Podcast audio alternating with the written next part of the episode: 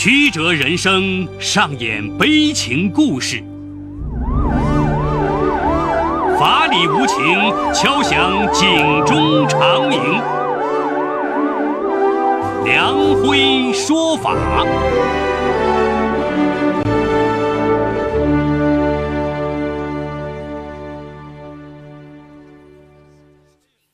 梁辉说法由上海故事广播与现代家庭杂志社联合播出。好故事，好声音，听众朋友，大家好，我是梁辉，欢迎收听梁辉说法。今天我要给大家讲这么个故事，叫《复仇者联盟前传》。法治故事耐人寻味，梁辉讲述不容错过。二零一五年三月二十四号晚上八点，张慧接到长沙经济开发区交警大队的电话，说她的车在星沙附近发生了车祸。张慧心急如焚，车是她男友袁正义在开，他怎么会出了车祸呢？张慧担心地问：“他人怎么样了？”交警说已送往市第八医院急救。张慧打袁正义的电话。无人接听，他又打电话到医院，得知袁正义因颅内出血陷入昏迷，人已经抢救过来，暂时性命无忧。不知伤情，他的心仍悬着。张慧立即打车赶往医院。袁正义住在十四病区神经外科，尚在昏迷中，他的母亲和姐夫在照顾他。张慧也一夜未眠的守候在侧。心中满是担忧和伤感。二零一二年夏，张慧大学毕业后应聘到长沙一家公司做行政工作。二零一四年三月底的一天晚上，她因为工作上遇到一点不顺心的事，情绪焦躁郁闷，于是点开微信上附近的人，刚好有个人发来了一条信息：“你来了。”就像是遇到了久别的朋友。对方这句与众不同的开场白引起了张慧的兴趣，两个人互加了微信。他叫袁正义，三十一岁，做工程的。一个周末，袁正义发信息约张慧吃饭。那天他穿了一身休闲装，卡其色裤子，搭配白色 T 恤，整个人看上去显得挺拔利落，比张慧想象的要帅气的多。他一见脸就红了。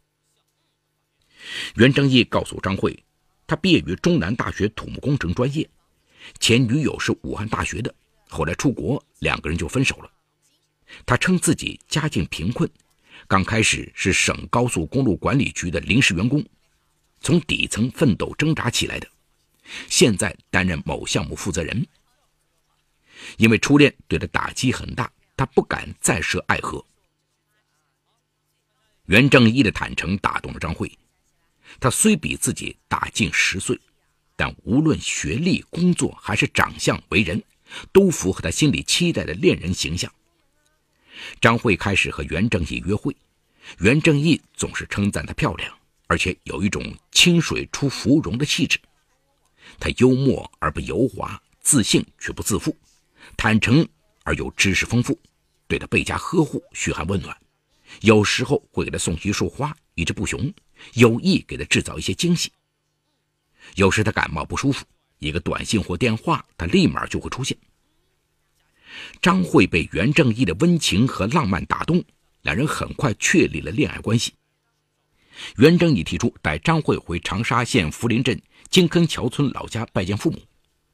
他家是一栋两层的小楼，父母看上去老实巴交，见到张慧除了高兴，也说不出多余的话。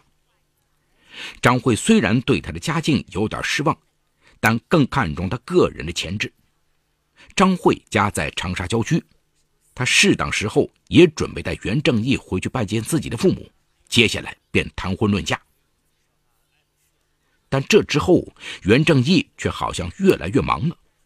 张慧有些埋怨他，他却说：“现在最大的目标就是多挣钱结婚。”有一次，张慧生病住院。他在病床边无微不至的照顾，还频繁的接电话，有时出去工作大半天，又满头大汗的跑回来陪伴自己。他很感动，而且觉得自己有些矫情。有一个拼命工作、多挣钱、结婚的帅气男友，自己还奢求什么呢？从那以后，张慧再也没有埋怨过他。二零一四年十月底的一天，袁正义给张慧发微信说：“机械车的配件坏了，必须马上换，但没带现金，让他帮忙打一千七百元钱过去。”张慧通过银联将钱打到了他发来的银行账号上。据他说，账号是配件老板的。这之后，袁正义经常去外地出差，有时一去就是十天半个月。两人好不容易见一次面，他除了像热恋中的情人跟张慧亲热一番，就是来借钱。一年多的时间里，他先后以工程款不到位、发工人工资、家人生病等理由，先后从张慧这里借走了十多万元。他有时会发项目照片给张慧，有时是在家做饭的照片。他还发过成都的别墅照片，说是他之前购置的一处房产，将来他们结婚了可以把它作为度假别墅。张慧说装修的不好看，他很认真的说：“当时我可是花了二十七万元呢，你要是不喜欢，以后再重装，你亲自设计。”尽管相距时短，这些仍让张慧心里充满了甜蜜，甚至认为他一个人在外打拼很不容易，自己应多关心体谅他。二零一五年春节后，因为袁正义工作需要，张慧将车借给他开。没想到，仅过了不到一个月，他就出了车祸，昏迷不醒的躺在医院里。第二天，张慧向公司请了假，继续守候在男友的病床前等他醒来。谁知病房里又来了一个满脸忧气的年轻女孩。看见张慧疑问的眼神，女孩介绍说：“我是他女朋友。”张慧怀疑自己听错了，又问了一遍。女孩确定地告诉张慧，她叫方静媛，二十三岁，是袁正义的女朋友，他们认识和相爱已有半年。张慧呆住了。原来袁正义发生车祸后，就在交警联系张慧的同时，医生也从袁正义的电话里联系他近期联系最频繁的两个人：他的母亲和方静媛。方静元随后赶到医院，这凭空冒出来的一个女友，让张慧如遭晴天霹雳。可他万万想不到，更令人崩溃的事情还在后头。张慧从最初对方静元的愤怒中冷静下来，跟他一起查看了袁正义的手机，瞬间涌入的微信、短信和未接来电，让他们惊呆了。袁正义的微信里有两百多个女性微友，从聊天内容判断关系亲密。张慧和方静元试着给那些女孩发信息，结果有二十多个女孩回复是袁正义的恋人，有的因为打不通他的电话，已经打到袁正义的老家，得知他出了车祸，准备来医院看望。从当天下午开始，就陆续有袁正义的女友来医院看望。还有一些女孩为了忙前忙后，随着女友越来越多，这一幕越来越滑稽。众人终于愤怒了。家人表示，袁正义经常换女友，不清楚原因，也没有干涉。几天后，袁正义逐渐苏醒，闻讯赶来的女友们团团围住他，病房里很热闹。张慧盯着袁正义的眼睛，问他：“你不是要跟我结婚吗？”那他们都是你什么人？方静元也很激动。你说这到底是怎么回事？其他女孩也纷纷质问他。袁正义沉默着，忍着伤口的疼痛，费劲的从床上爬起来，抱了抱张慧，又逐一抱了抱其他女孩。不要怪我，你们都是我老婆。女孩们一下子炸开了锅。一个叫林萌萌的女孩当场大哭起来：“一个骗子，流氓！你怎么能这样对我？”说罢就要上去打他，被医护人员拉住了。来看望袁正义的女孩越来越多，前后达二十七个。除长沙外，更有来自成都、广州的女友。光星沙的某个小区就同时有四个女友。张慧压抑着内心的羞辱和愤怒，和他们一一沟通，发现真相远比他想象的可怕。来看望袁正义的女友中，年龄最小的二十一岁，最大的已经四十岁，有已婚的，也有未婚的。在长沙芙蓉区某企业流水线上当工人的九零后林萌萌，在网上认识了袁正义，来往几次后被袁正义约到一家酒店侵犯，事后让他不要报警，承诺做他的男友。他辛辛苦苦攒下的五六万元也被袁正义借走。每当他催结婚的时候，他就以各种借口拖延；当他每次提出分手时，他又会以各种理由挽留他。长沙一家口腔科医院的护士杨敏坠入情网后，被袁正义借走两万多元。二十一岁的小纯甚至为他生了一个私生子。小晴十年来每月定时将工资打给他。说起来，每个女孩都是一脸的泪。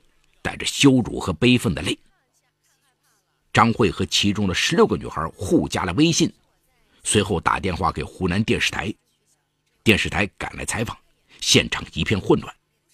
袁木将记者和女孩们往外赶，谈恋爱又没结婚，有什么好闹的？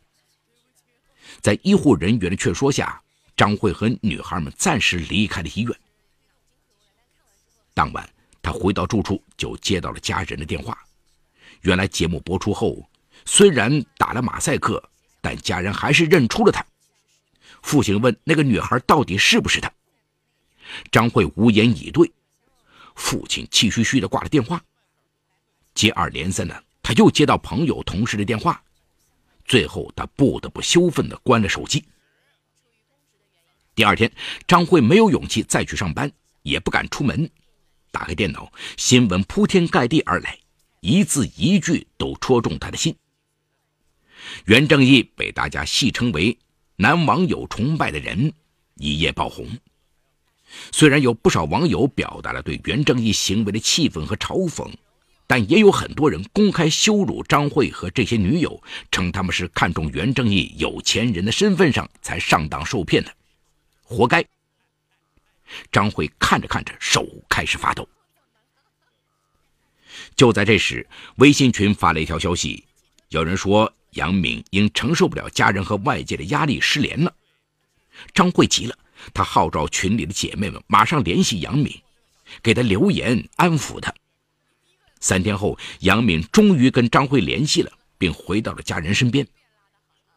张慧不甘心就这样自怨自艾，也不愿意姐妹们从此自暴自弃。他将微信群取名为“复仇者联盟”，“复”是妇女的“复”，决定通过维权来找回自己和一群女孩的尊严。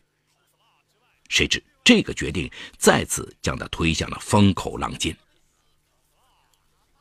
张慧要维权的消息一传开，立刻掀起了惊涛骇浪。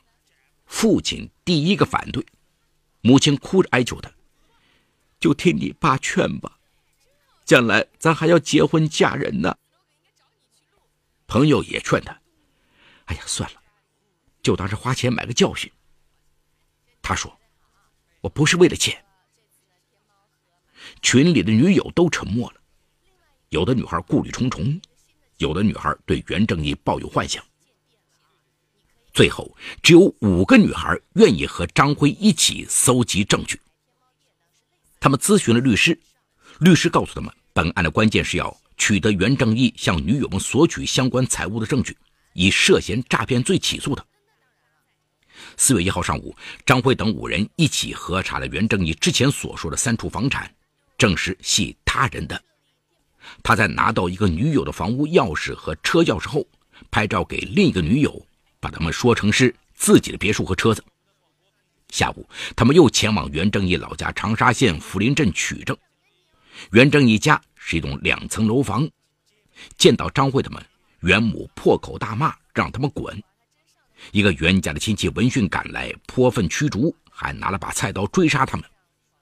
虽然袁家人拒绝与他们对话，但他们还是从村民们的口中了解到袁正义的不少情况。四月三号，张慧等五个女孩带着相关证据前往星沙派出所报案，五个女孩分别录了口供。然而这期间，警方三次找袁正义调查，袁正义均以车祸导致脑神经受损严重，暂时处于意识模糊状态为由，拒绝配合警方调查。因证据不足，警方暂不予立案。四月十号，袁正义未痊愈就匆匆出院。袁正义何时清醒以及清醒后的状况，将直接影响事件进展。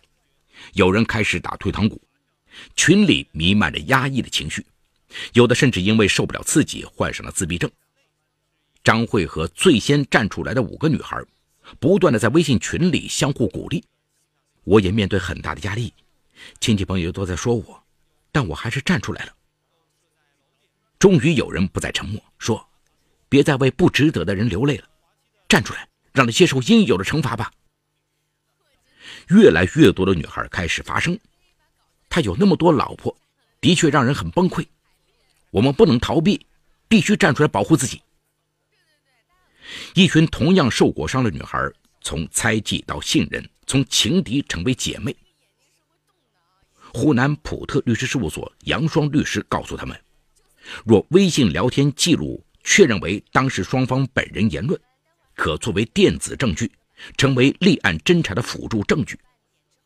不少女孩站出来提供了聊天记录，警方在调查中得知，袁正义从他们处获得的资金累计高达五十多万元。五月一号，警方正式立案。五月十一号，袁正义被刑事拘留。六月十七号，袁正义被长沙县人民检察院以涉嫌欺诈罪批捕。警方调查让人大跌眼镜：三十二岁的袁正义初中毕业便外出打工，先到广东，后回湖南，做的是水电工。他有过一次婚姻。接受警方询问时，其前妻邹静说，他二零零八年从日本游学归来，到岳阳一家建筑公司工作。在网上结识袁正义，见面后，邹静感觉他看上去充满青春活力，又不失老实本分，很快确立了恋爱关系。二零一一年六月，两人驾车外出发生车祸，袁正义舍命保护他，最终感动了他，两人结婚。孰料婚后聚少离多，七年婚姻中，袁正义找他要了二十多万。后来他发现他在外面有私生子。最终跟他离了婚。得知袁正义被刑拘，邹静表示会慢慢淡忘那段伤痛。据警方对多个女孩的调查，袁正义虽然文化身份不高，在恋爱上却很有办法。他关注了一个泡妞的微信公众号，专门去学哄女孩子的套路。杨敏在医院有时上夜班，袁正义会开车去医院门口接她。他对每个女友体贴的方式都不太一样，给有的女友在节日送花，陪有的女友逛街，给有的女友写彩色小卡片送祝福，这些细微的举动赢得了不少女孩的芳心。网友们甚至为此专门总结了他的恋爱秘籍，各种暖男必备的绝招他都很擅长，再加上时不时炫耀别墅豪车，女生很难不被打动。据警方调查。一次，袁正义从一个工程项目部办公室拍了一组一堆钱的照片，他拿给张慧看，还通过微信发给其他女友。复仇者联盟的维权行动让张慧赢得了所有人的尊重，不少网友给了留言：“谁的青春不犯错？但事实证明，你是个勇敢的好女孩，你会遇上值得的爱情。”甚至有人开始为了操心相亲的事。袁正义被批捕后，面对儿子的犯罪事实，袁母痛悔落泪，恩怨如烟。考虑到袁正义的身体状况，张慧决定放弃一部分赔偿要求。群里，方静元等也恢复了正常的工作和生活。走过这场青春之劫，他们学会了直面人生，学会了承担与宽恕。二零一五年六月，张慧将复仇者联盟微信群改名为“天使”。他们在群里商量着结伴去旅游，并分享最新的相亲进展、工作、生活，就像他们的签名：“纵然爱过、恨过、受伤过，但生活永远在继续，青春永远向前。”好，故事说到这儿就告一段落。故事中，犯罪嫌疑人与律师为实名。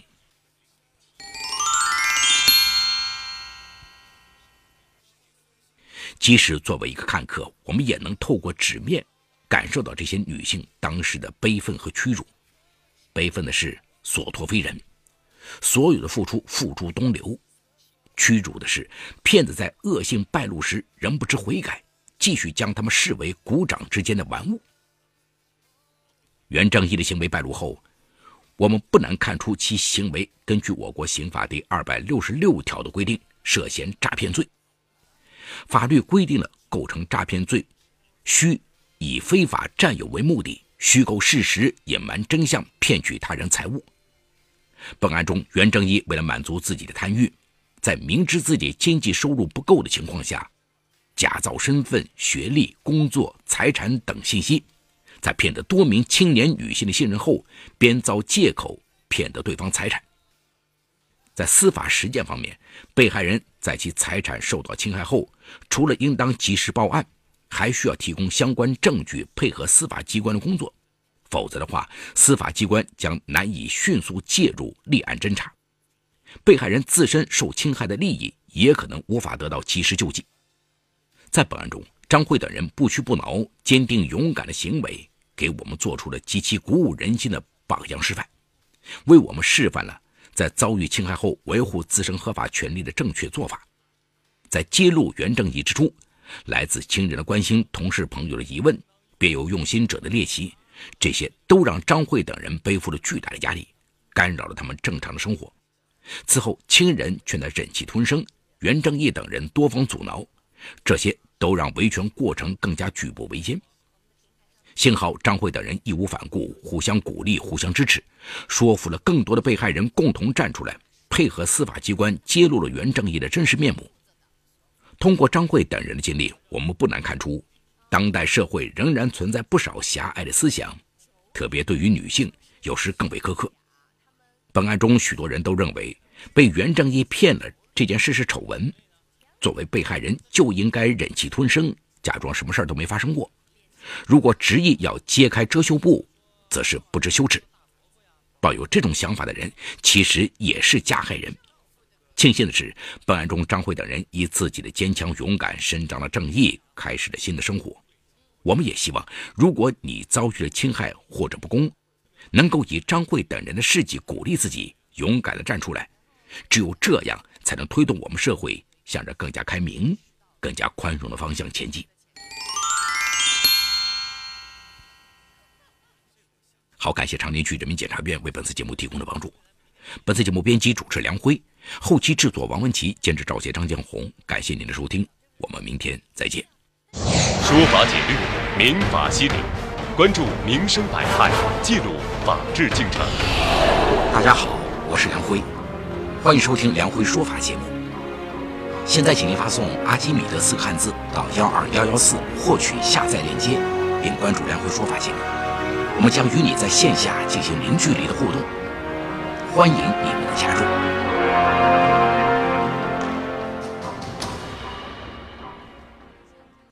好故事，好声音。您现在收听的是 FM。